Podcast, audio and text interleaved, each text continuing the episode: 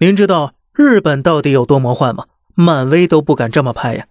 最近十年间呢，杀死父亲的文化在日本那是越来越波涛汹涌了。养老院里的老人时不时的意外身亡，普通家里儿子杀死父亲的新闻，那一年也总得有几起。这还是不包括没爆出来的。那个自诩文明的国度骨子里藏着灭霸的情节，并且疑似呢，逐渐走向了主流文化。你大概或许会在电影中了解过日本曾经的杀夫文化，家人会把年长的亲人送到山顶或森林的僻静之处，让他们自生自灭。你可能会觉得那是蛮荒无知的封建时代才可能发生的恐怖事件，就像咱们历史中也曾让女人裹小脚，是吧？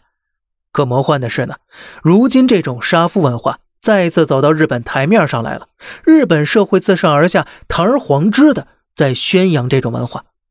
现任自由民主党副总裁的麻生太郎在多年前声称：“老年人赶快去世吧。”您看，这种恐怖的论调是来自高层的。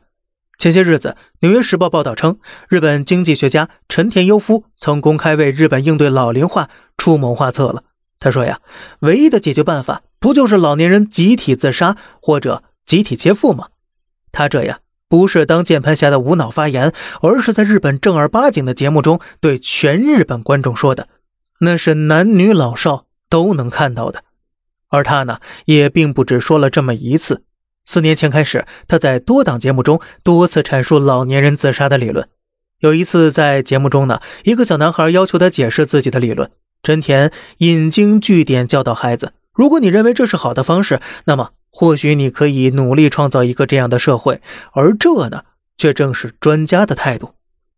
陈田这种极端言论获得日本很多年轻人认可，他在社交媒体上拥有五十多万粉丝，底下的高赞评论都是陈田的发言代表着日本年轻一代的声音，大声叫好。这可是相当一部分大众的态度啊！更可怕的是什么呢？不少年轻人已经行动起来，去杀死老年人了。二零一四年，日本川崎市一家养老院有三位老人在不到一两个月的时间里接连坠楼身亡，幕后黑手竟是二十三岁的男护工。二零一六年，日本横滨女护士把消毒液注射到点滴中，杀死了两名八十八岁男性和一名七十八岁女性。她的手法极其专业，患者仿佛因病死亡，可是呢，最终却是没有逃脱日本的柯南制裁。还有二零一六年。一名凶杀犯闯进神奈川一家养老院，进入养老院之后，他挥刀乱砍，致死九人，二十六人重伤。嫌犯在接受审讯时称，自己这么做只是觉得老年人、残疾人对社会无用，而护工杀死老年人还只是一部分。从一九九八年到二零一五年，老人看护发生死亡案例中，其中丈夫杀死妻子的占百分之三十三点五。儿子杀死父母的占百分之三十二点八，也就是三分之二都是亲人动手杀害的。在如此恐怖的思想之下，日本究竟又会走向何方呢？咱们下期接着聊。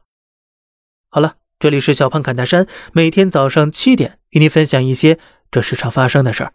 观点来自网络，咱们下期再见，拜拜。